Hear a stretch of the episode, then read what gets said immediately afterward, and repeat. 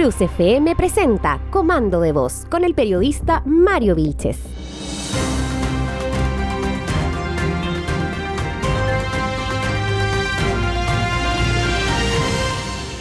Hola, ¿cómo están? Soy Mario Vilches, periodista. Y vaya que ha pasado volando ya el mes de marzo. Estamos a 10. Realmente cuático. Y bueno, es como frase común decir siempre, hoy ha pasado volando el año, pero yo siento que desde que estamos en pandemia, los meses pasan demasiado rápido. Bueno, en fin, damos inicio a esta jornada. Espero que todos estén muy bien. Hoy hay una noticia, pero de esas noticias entretenidas, pero que le ponen un poco de sabor a la discusión política. Tiene que ver con, una vez más, la polémica antes de asumir, pero ha hecho pero cualquier noticia ya, el señor Esteban Valenzuela, vecino de nuestra región. Esteban Valenzuela fue designado como ministro de Agricultura por el presidente electo Gabriel Boric, que a todo esto asume mañana. El futuro ministro Valenzuela hace aproximadamente año y medio se vio involucrado en una situación que hoy día se hace pública. Les voy a contar cuál es. Mira, mira, se puede leer en la tercera de hoy día. Aquí les va. El martes 22 de marzo a las 9.15 horas, el futuro ministro de Agricultura Esteban Valenzuela, del Partido Regionalista Verde, deberá presentarse junto a su abogado defensor ante el primer juzgado de letras y garantías de Peumo para enfrentar una causa penal en la cual tiene calidad de imputado por el delito de violación de morada con intimidación. Ahí tení, futuro ministro de Agricultura está debutando con una citación como, como imputado en tribunales. Oye, ¿qué fue lo que pasó? Se supone que Esteban Valenzuela andaba con una acompañante en la comuna de Las Cabras viendo algunas plantaciones de palto porque según él quería como investigar si esto estaba en orden o no estaba en orden. Está bien, podemos entender que haya habido quizás una buena fe de parte de el señor Valenzuela, pero todo ese tipo de indagatorias que una persona común y corriente tiene que hacer lo debe hacer de acuerdo a las leyes vigentes. Y el señor Valenzuela parece que se le olvidó esa parte. Le voy a... No, ¿saben qué? No les voy a leer lo, lo que dijo el señor Valenzuela, sino que lo voy a dejar que ustedes mismos con sus oídos lo escuchen. Acá les va. Este camino es privado. No me interesa. Valenzuela, No me weón. interesa. Te voy a meter preso, weón. Méteme preso. Y, y toda tu familia se va a ir a la Sí, bueno, bueno. ¿Escuchaste? Bueno. No te voy a grabar ahora. Sí, grábame. Estáis prohibiendo. ¿Mm? Está en la constitución, weón. Sí, ya, bueno, qué bueno. Vaya, vaya, Vaya vaya, nomás. Vaya nomás. Vaya. ¿Pero y por qué no dejas pasar? No, porque usted fue muy agresivo. Yo le vengo a preguntar qué está haciendo acá y usted me tratáis de hueón aquí. Pero, pero mira, No, no, pero- si no hay problema. Yo no hubiese tenido ningún problema contigo. Pero sí está bien, pero ¿por qué Pero no, no. sale y dejas pasar? No, porque están en terreno privado y ustedes se fueron en negativa e insultando. Pero mira, No, pero mira, ya, es terreno privado. pero mira, pero mira. Cuático, cuático. Este video ya ha sido publicado por La Tercera y por un montón de otros medios de comunicación nacional. Te voy a meter preso. O, o sea, la prepotencia con que Valenzuela se enfrenta a esta situación es tan rasca el cuento como cuando un tipo te tira encima el apellido. ¿ah? Sí, como cuando te tiran encima así el currículum. Es fome, po, es, es penca, es derroto, diría yo. No quiere decir que con esto yo esté calificando de roto al señor Valenzuela. No, lo que estoy diciendo que lo que pasó a mí me parece de una falta de criterio, pero de proporciones. Una persona que ahora además va a ostentar el cargo nacional más importante en cuanto a la agricultura, que se haya comportado de esa manera y que esté imputado, a mí me parece, pero cuático. Mira, voy a leer un parte textual de la, de la querella. Dice, en ese momento, cuando se encuentra con don Juan Andrés Morales Torres, este cuidador que pudimos escuchar, agrónomo y trabajador de mi representada, quien, percatándose de este ingreso irregular, se acerca al querellado para conversar con él y pedirle explicaciones al respecto. En dicho intercambio, y sin ninguna provocación previa de parte del trabajador señalado, y de manera pretenciosa y avasalladora, por decirlo menos, el querellado le dice lo siguiente, Soy exalcalde de Rancagua. Te voy a meter preso, weón. Y toda tu familia se va a ir a la con... Y ahí no puedo seguir leyendo, pero eso se lee textualmente en la querella. Esto está textual por el representante de la agrícola Tralcán SPA, quien fue el que presentó la querella en contra de Valenzuela. La intimidación que hace, así como que el nivel de insulto, sin ninguna provocación, a mí me parece impresentable en una persona que va a ostentar el cargo de ministro de, Agricultura. Voy a leer otra, otra información que sigue apareciendo acá en la tercera que yo creo que agrava aún más la situación. Dice, para sustentar en los hechos que el imputado actuó con intimidación que lo agrava el delito de violación de morada, el empresario agregó lo siguiente. El empresario, me refiero al, al representante de la agrícola, dice textual, y para acrecentar aún más la gravedad del contexto de la intimidación, el querellado derrochaba un fuerte hálito alcohólico, cuestión que el carabinero que acude en auxilio al lugar también pudo presenciar. Y lo citan acá, el suboficial José Martínez, lo que sin duda no hizo más que acrecentar la percepción de una amenaza seria, real y proveniente de alguien percibido como bastante peligroso por parte del trabajador de mi representada. En este caso, se configuraría otro eventual delito de manejo bajo la influencia del alcohol o en estado de ebriedad. ¡Wow! O sea, se la tenía guardada Esteban Valenzuela. ¿ah? Mm, yo la verdad es que con esto ya se me manchó el futuro ministro de Agricultura. Si yo fuera Gabriel Boric, estaría seriamente pensando en estas últimas 24 horas que le quedan de presidente electo de nombrar al señor Valenzuela efectivamente como su próximo ministro de Agricultura. Sobre todo que arriesga penas hay un dato que se me olvidó señalar. Dije que la agrícola Tralcán SPA es quien presentó la querella, pero el empresario representante de esta agrícola es don Nicolás del Río Silva.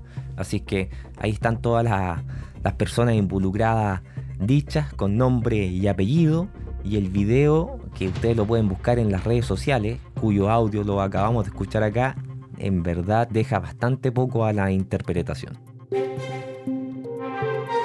Oye, que estuvo bueno el programa ayer conversando con Juan de Dios Valdivieso. Creo que la mejor parte fue cuando le pregunté cómo te dicen así como diminutivo y me dice Dios. Simpático Juan de Dios. Pero a propósito de esa conversación donde estuvimos desmenuzando el trabajo que está haciendo la Convención Constituyente, les quiero contar la siguiente noticia. Mesa de la Convención se abre a discutir posible prórroga para extender el trabajo más allá del 4 de julio. En lo personal, a mí me parece mal porque estos tipos se vieron acogotados, se están dando cuenta que están saliendo puras cabezas de pescado y quieren tratar de arreglar la cosa. Pero bueno, este miércoles la mesa directiva de la Convención Constitucional se abrió a discutir una eventual opción de prórroga para extender el trabajo más allá del 4 de julio. Se trata de un cambio en el discurso. Hace semanas el consenso era un no rotundo, porque no era el momento, pero las condiciones han cambiado. ¿Qué cosa específicamente? La alta carga laboral, el cansancio y la intensidad del debate, que solo crece mientras el reloj tic-tac, tic-tac sigue su marcha inexorable. Vamos a ver qué pasa. Estás escuchando Comando de Voz con Mario Vilches.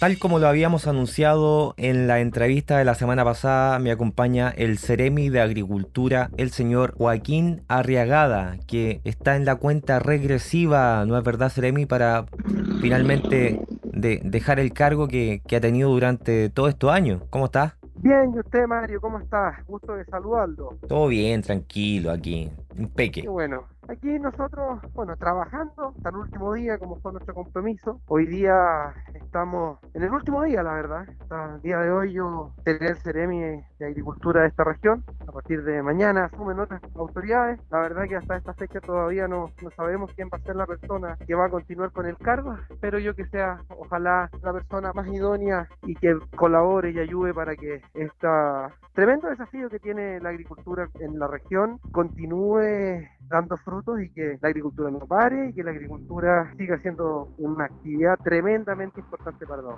Jeremy, yo tengo anotadas algunas cosas, no todas, pero algunas cosas que pienso que son importantes que se realizaron durante su gestión, porque aquí siempre se, se lanzan críticas a todo el mundo. Siempre dicen que las malas noticias son las que llaman más la atención y las que acaparan titulares, pero como estamos haciendo un balance, a, mí me gustaría presentarle algunos temas que a mí me parecen súper, súper lindos. Por ejemplo, durante su gestión tengo entendido que se creó un proyecto en conjunto con la Subdere para crear salas de proceso. Tengo entendido que cinco salas de proceso en la región para que pequeños productores de INDAP pudieran a través de estas salas de proceso poder obtener su resolución sanitaria para poder comercializar sus productos, cosa que es un tremendo avance considerando que en esta asociatividad les permitiría poder acceder a nuevos mercados, cosa que solito así, sin resolución sanitaria, es muy difícil. Tengo entendido que se inauguró ahora una última hace poquito, Coltauco parece. Sí, bueno, efectivamente, eh, la verdad que ese fue un proyecto muy bonito que logramos sacar en esta en estos años, un proyecto que además fue pionero. Mira, la- este fue un proyecto de los cuales más nos sentimos orgullosos del equipo porque fue pionero más que en el tema de las salas de proceso comunitario, que la verdad que existían algunas en el, en el país, en la forma de financiamiento. Es la primera vez que la Secretaría de Desarrollo Regional se metió la mano al bolsillo a apoyar temas de fomento productivo. Esto lo hicimos en alianza y en sociedad con las municipalidades, tenemos en Chépica, Paredones, en Coltauco, en Marchigua estamos trabajando, en, también en Codegua y en varias otras comunas, donde queremos instalar estas salas de proceso. ¿no? La verdad que vienen a solucionar un tremendo problema que tienen los, los agricultores, que es el problema justamente de la, de la resolución sanitaria para poder encadenarse productivamente con mercados que sean más exigentes. Y Esto, les permitiría, por ejemplo, a los pequeños productores poder vender sus producciones a supermercados y cosas así.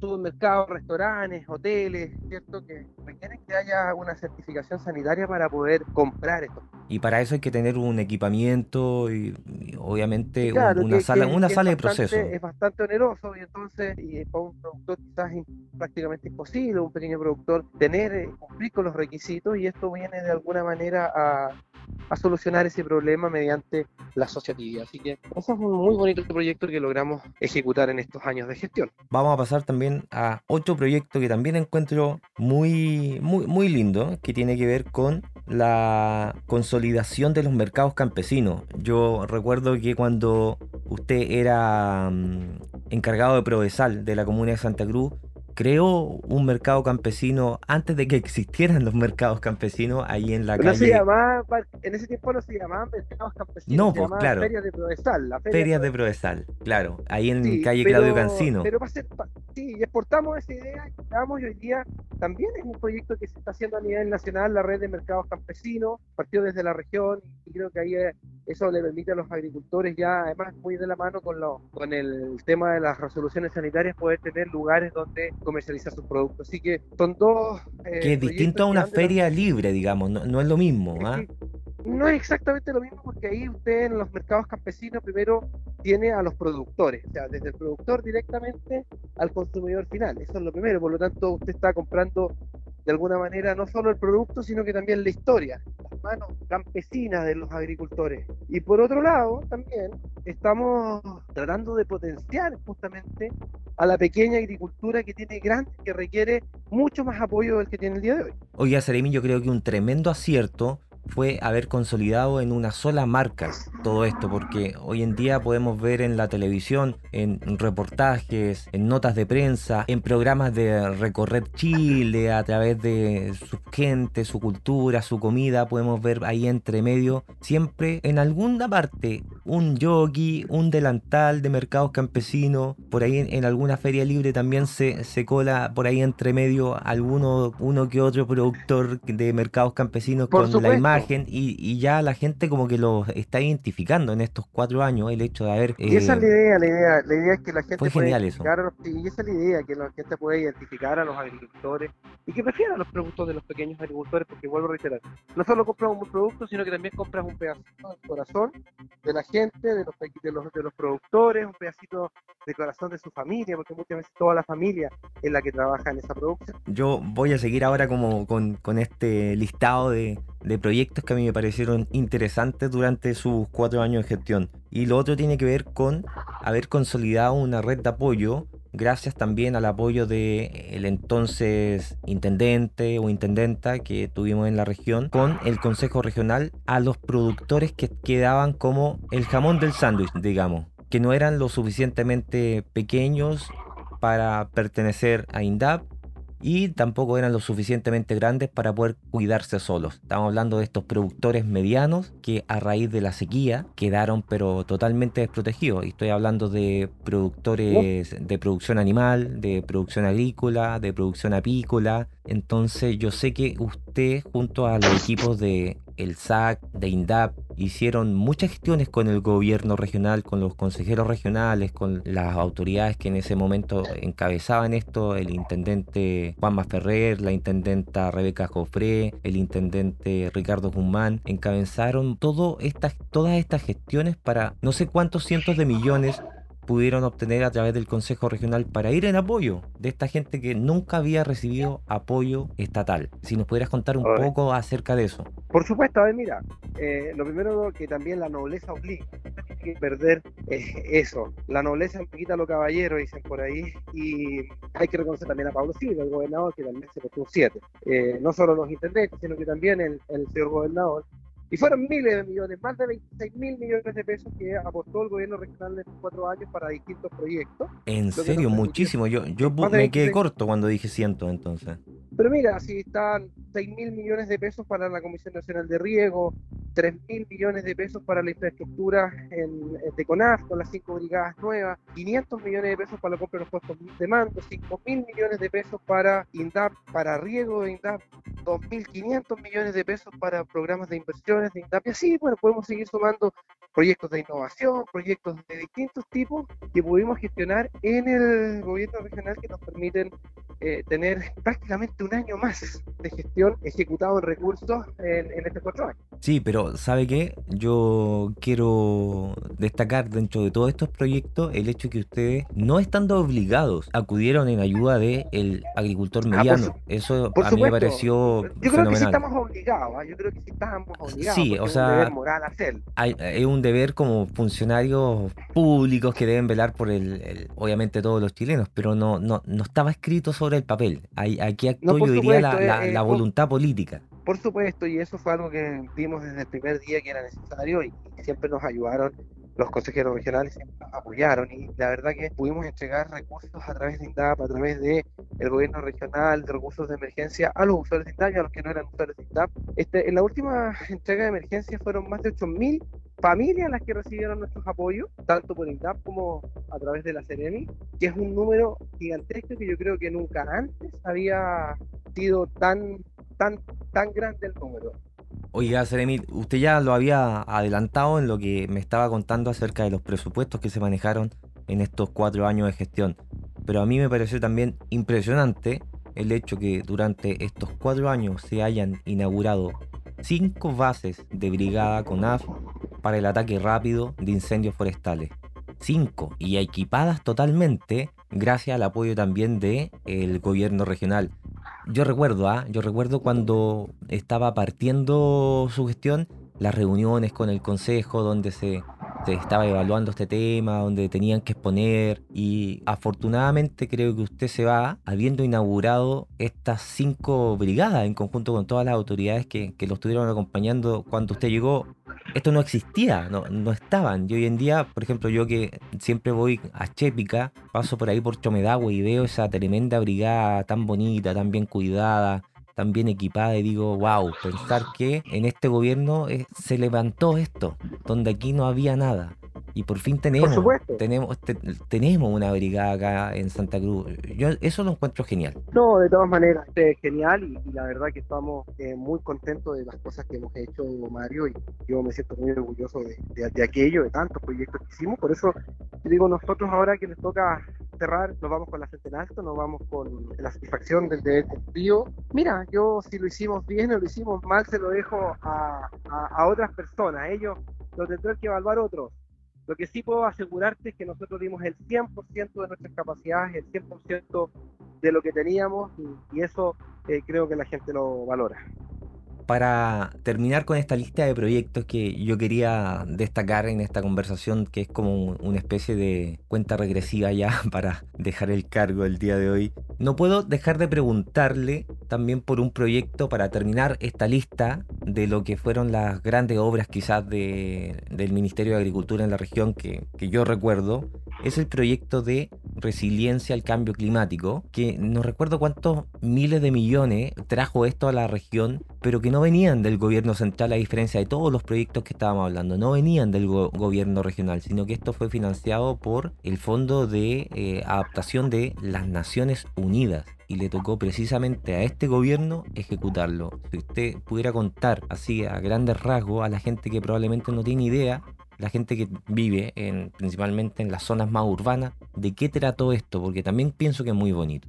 Un proyecto muy lindo, muy grande, los proyectos grandes son súper complejos, son proyectos que hay que reconocer que eh, venía gestionándose de antes, eh, nosotros nos tocó ejecutarlo prácticamente completo, el proyecto aún no estaba cerrado, producto de la pandemia tuvimos que pedir una extensión de un año, porque usted comprenderá que no, no pudimos, por, a razón de todas estas pandemias, las cuarentenas, la verdad que no pudimos ejecutar todas las cosas que teníamos o comprometidas, pero sigue trabajando y lo hemos dejado muy avanzado ya con un par de cosas pendientes muy pequeñas como algunas construcciones y ese tipo de cosas, pero estoy seguro que va a ser un, proyecto que va a dejar muchas cosas lindas porque básicamente lo que buscaba era adaptar a la pequeña agricultura esta nueva realidad productiva eh, que nos ofrece el cambio climático. Creo que fueron prácticamente todas las comunas del secano costero de la región de O'Higgins donde había en cada una de ellas una unidad demostrativa, que era donde los agricultores que estaban asociados a este proyecto como beneficiarios iban, aprendían y desarrollaban un montón de actividades para ser más productivos ante la variabilidad climática que nos está afectando. ¿Usted qué,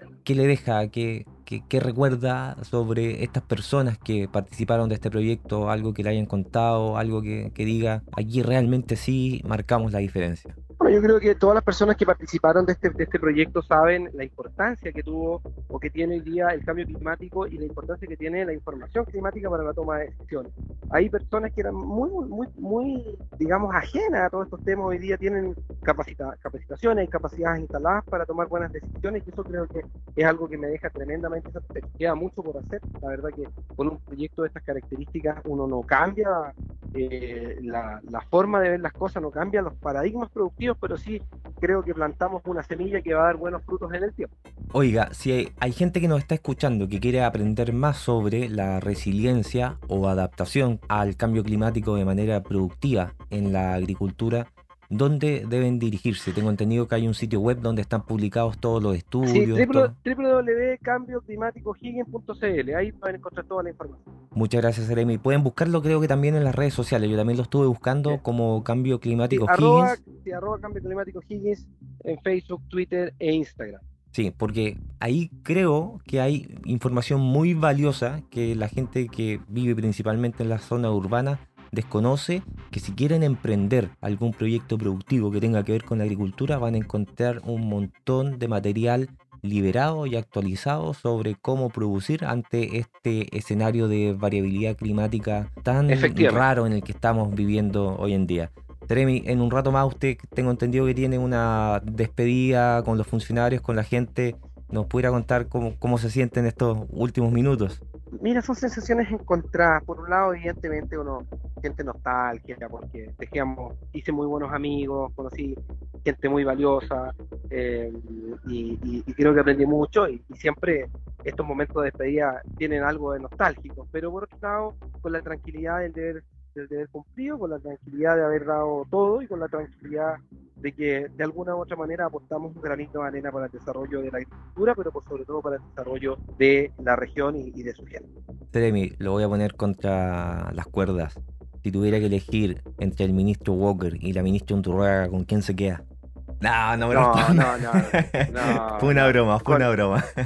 Fue una broma, Seremi. Oiga, eh, le quiero agradecer el tiempo que tuvo con nosotros. Sé que anda por ahí, por el centro de Rancagua, allá tempranito dando vueltas, así es que diríjase nomás a todo lo que tiene que hacer. eh, no, no llore tanto y, Muchas gracias. y deseele mucho éxito y mucha suerte también a todos esos funcionarios que también conocí, porque también trabajé durante tres años y algo ahí. Así es que muchas gracias por esta entrevista y espero verlo pronto, Seremi. Ni un problema, espero que nos veamos pronto. Muchas gracias, Mario. Un abrazo a toda la gente que nos escucha. Bueno, sigamos conversando, por supuesto, de la agricultura y la contingencia. Encuentra nuestro podcast en comandodevoz.cl.